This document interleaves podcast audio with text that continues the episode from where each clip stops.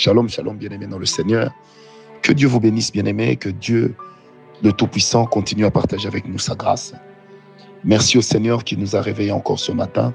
Merci au Dieu de gloire qui nous accorde la capacité de pouvoir le louer, de pouvoir l'élever et surtout de pouvoir savoir qu'il est Dieu régnant par-dessus et au-dessus de tout.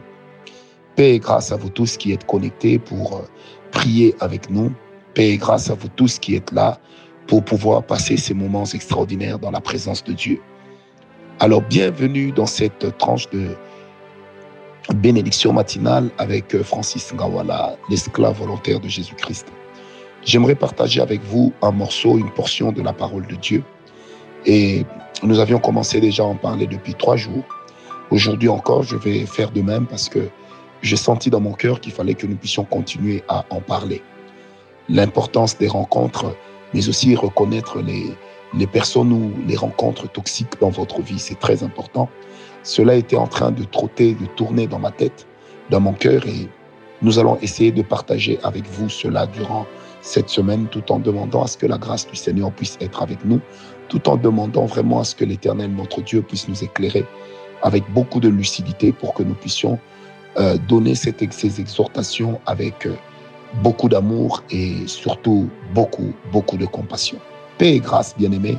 Et encore une fois, bienvenue, que votre semaine soit bénie, que votre journée soit bénie, que votre mois soit béni, ou du moins ce qu'il en reste, et que l'Éternel, notre Dieu, puisse être pour vous un, cordon de grâce, et cela au nom de Jésus. Alors, j'aimerais vous inviter à partager avec moi Genèse 29, verset 11 à 13. Genèse 29, verset 11 à 13. La Bible dit, et Jacob baisa Rachel.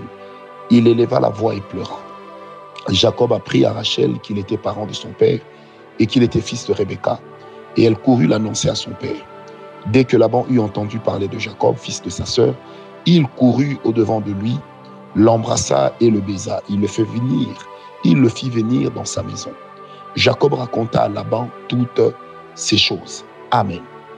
Alors vous allez remarquer avec moi, bien bien sûr, on le lira beaucoup plus tard, Comment est-ce que Jacob, est tombé amoureux de Rachel?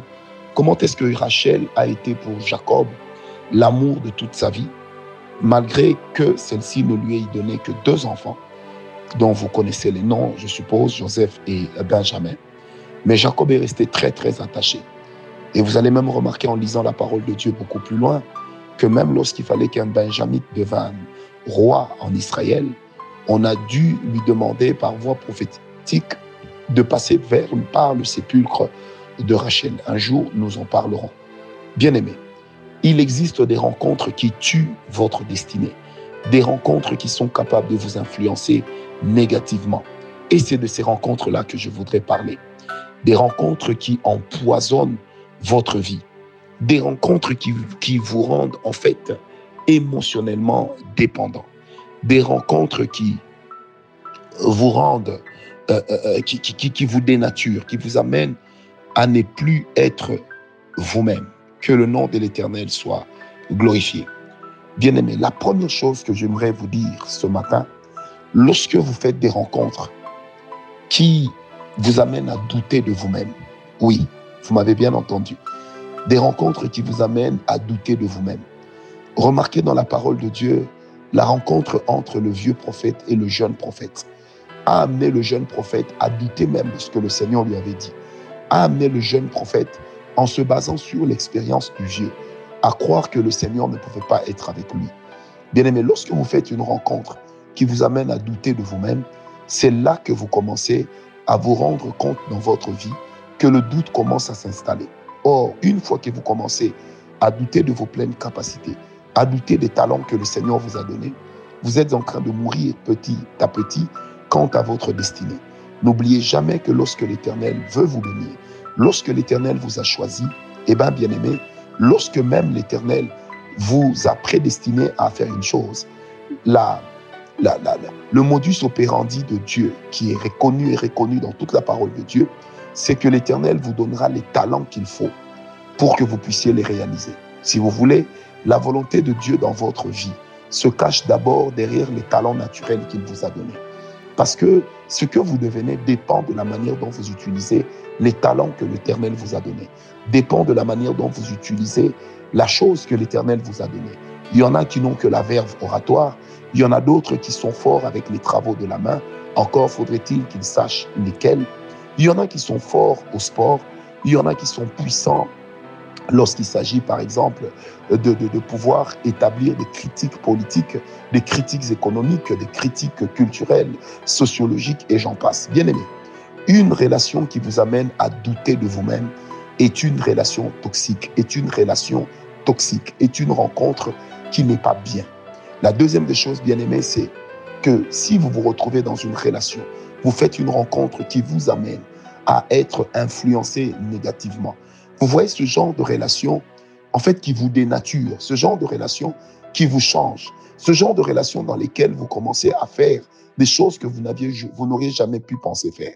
Ce genre de relation dans lesquelles vous devenez impudique, vous devenez adultère, vous devenez escroc, vous devenez menteur parce que simplement, vous êtes en train de vivre avec des personnes qui ne sont pas dérangées par le fait de poser ces actes. Bien aimé, pour de telles choses, je vous conseillerais de fouiller. Lorsque vous êtes dans, vous faites une rencontre qui est toxique, une rencontre qui vous empoisonne, bien aimé, cela va vous influencer négativement. Vous savez, des fois même dans nos maisons, dans nos familles, il est de ces choses où nous regardons nos enfants, nous nous rendons compte que l'enfant est en train de changer. Alors il faille en ce moment-là se poser la question, qui est-ce qu'il a rencontré, avec qui est-ce qu'il marche? Mais bien aimé, il n'y a pas que les enfants qui puissent être influencés négativement. Même une personne adulte, même un papa, une maman peuvent être influencés négativement. Un pasteur, un prêtre peut aussi être influencé négativement. Des personnes qui vont vous amener à perdre vos valeurs. Des personnes qui vont vous amener dans un couloir de vie où vos principes sont en train de tomber. Des personnes qui vont vous amener à trahir même ce qui forment vos fondamentaux dans vos relations avec le Seigneur. Des personnes qui vous amènent, bien aimés, à devenir tout sauf vous-même.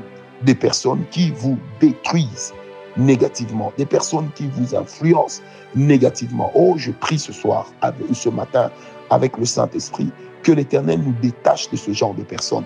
Des personnes qui vous influencent négativement, des personnes qui vous amènent à être ce que vous ne devez pas être. Mais au contraire, je prie que le Seigneur mette à côté de vous des personnes qui vous aideront à développer l'estime de soi, des personnes qui vous amèneront à développer la confiance en Dieu, à développer votre foi. Bien aimé, une relation, une rencontre qui vous influence négativement est une relation qui finira par vous enterrer. Troisième type de personnes, bien aimé, que dont les rencontres avec peuvent vous détruire, bien aimé, ce sont des personnes qui vous font perdre l'impression d'être libre, des personnes qui vous font vivre une culpabilité, permanente. Vous savez, ce genre de personnes, des fois même dans les couples, nous en avons. Vous avez connu un péché, vous avez connu quelque chose de mauvais. Et bien, bien aimé, cette personne-là commence à vous culpabiliser. Cette personne commence à vous enfermer comme dans une sorte de maison, comme dans des émotions ou des sentiments dans lesquels vous vous sentez toujours coupable, coupable, coupable. Vous voyez ce genre de personne, vous demandez pardon pour mille fois pour la même chose, eh bien, elle ne change pas au moindre coup de théâtre, elle vous rappelle la même chose. Bien aimé, et ce genre de choses sont courantes même dans nos foyers, dans nos couples, et ça détruit beaucoup de personnes. Ça détruit plusieurs personnes, ça détruit plusieurs relations. Des personnes qui vous donnent l'impression de ne pas être libre, des personnes qui vous donnent l'impression de ne pas être vous-même, des personnes dont la mentalité vous détruise, dont les paroles vous culpabilisent. Bien aimé, vous savez, des fois, nous avons ce genre de parents. Quand tu as échoué une fois, eh bien, il te rappelle tous les jours que tu n'es qu'un loser. Que tu n'es qu'un loser. Des personnes qui vous culpabilisent. Vous n'avez pas pris la bonne décision. Eh bien, cette personne va vous la rappeler toute votre vie. Vous étiez tombé dans un acte contraignant. Bien aimé, cette personne va vous le rappeler toute votre vie, que vous le vouliez ou pas, à un certain moment, vous ressentez une pression psychologique qui peut aussi se transformer en pression spirituelle. C'est comme ça que des fois, même dans les églises, notez bien, vous avez des gens qui confessent le même péché plusieurs fois. Vous avez des personnes qui confessent le même péché pendant 10 ans, pendant 30 ans, pendant une année. En fait, des personnes qui en arrivent à un point où elles ne croient plus au pardon que le Seigneur Dieu est capable de leur accorder. Des personnes qui ne croient plus que le Seigneur soit capable de leur accorder d'aller mieux. Des personnes qui ne croient plus que Dieu puisse être avec elles à cause d'un péché. Or, bien aimé, la parole de Dieu déclare que si tu pêches et si tu confesses de ta bouche, eh bien, l'éternel, notre Dieu, ça je paraphrase, il va te pardonner. Bien-aimé, doute de tout, mais ne doute jamais du pardon que Dieu accorde. Parce que lorsque ta repentance est sincère et que tu prends l'engagement de ne plus y retomber, il t'arrive de retomber dedans. Pleure devant Dieu, réclame sa pitié, réclame sa miséricorde. Après, comme disent, comme on le dit couramment, fais tes clics, fais tes claques, avance vers ta destinée. Bien-aimé, que le péché d'hier ne puisse pas limiter tes perspectives du lendemain, que les péchés d'aujourd'hui ne puissent pas limiter tes perspectives du lendemain. Oh, je prie le Seigneur ce matin qu'il éloigne de nous la culpabilité. Vous savez, la culpabilité, c'est une prison dans laquelle l'homme ne sait plus se pardonner. La culpabilité, c'est une prison dans laquelle l'homme est dénaturé. La culpabilité, c'est une prison dans laquelle vous devenez en fait dépendant de ce que les gens pensent de vous, dépendant de ce que les gens disent de vous.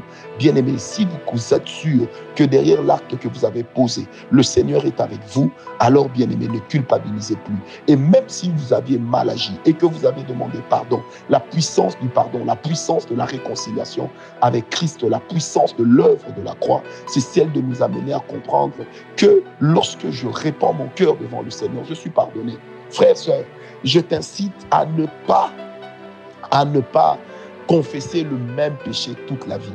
Et surtout nous qui prêchons souvent sur la délivrance. Bien aimé, il arrive malheureusement que derrière nos enseignements, et j'ose le dire, que nous puissions contraindre les personnes à confesser chaque jour le même péché, à fouiller chaque jour dans le même passé, à fouiller chaque jour dans le même passé. Un jour, je parlais avec une sœur, je lui ai posé la question, je suis le quantième serviteur de Dieu auquel tu es en train de parler de cette chose que tu as eu à faire. Elle me dit, vous êtes peut-être le 30e. J'ai dit, ma soeur, ça veut dire que le problème, ce n'est pas, ce ne sont pas les démons, mais le problème, c'est la culpabilité qui est restée dans votre cœur. Vous devez vous débarrasser de la culpabilité. Vous devez croire au pardon que le Seigneur vous accorde. Vous devez croire que si Dieu vous pardonne, cela est passé. Si les conséquences viennent, commencez maintenant à détruire cet acte-là pour ne plus retomber dedans. Je répète, commencez à détruire cet acte. Vous savez, quelquefois, le diable vous rappelle votre passé juste pour vous rendre dépendant et coupable. Rappelez au diable qu'à la croix, Jésus-Christ est mort pour vous rendre libre. Et ce matin, j'aimerais dire à une personne que tu es libre par l'œuvre de la croix, tu es libre par le sang de Jésus. Ton passé d'hier que tu as eu à confesser, tu n'es plus dedans. Et je prie le Seigneur que le sang de Jésus te couvre et qu'aucun démon ne puisse profiter de la culpabilité pour pouvoir te manipuler ou pour pouvoir entretenir en toi une situation mauvaise. C'est comme ça que, bien aimé, dans, même dans certains couples, les gens souffrent. Pourquoi? Parce que tu as eu à prendre une mauvaise décision et la femme te rend coupable. Si tu fais ceci, tu verras ce qui va arriver. Si tu fais cela, je vais faire ceci. Tu ne, tu, ne verras plus tes enfants. Si tu fais cela, tu n'auras plus ton argent. L'homme qui commence à faire chanter sa femme, qui la coupable. Oh, je prie le Seigneur Dieu Tout-Puissant. Ce matin, je crois que je m'adresse à quelqu'un.